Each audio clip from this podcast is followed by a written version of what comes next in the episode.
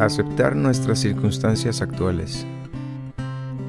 Nuestro primer problema es aceptar nuestras circunstancias actuales, tales como son, a nosotros mismos, tales como somos, y a la gente alrededor nuestro, tal como es.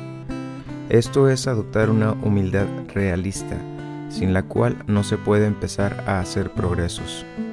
Una y otra vez tendremos que volver a este punto de partida poco halagüeño es un ejercicio de aceptación que podemos practicar provechosamente cada día de nuestras vidas.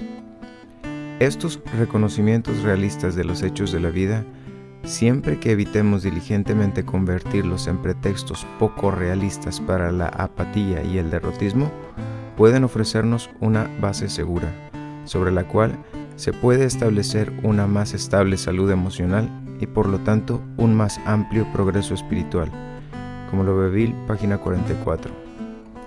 Cuando me resulta difícil aceptar a la gente, los lugares y los acontecimientos, vuelvo a leer estos párrafos y me libran de muchos de los temores ocultos que tengo respecto a otra gente o a las circunstancias que la vida me presenta.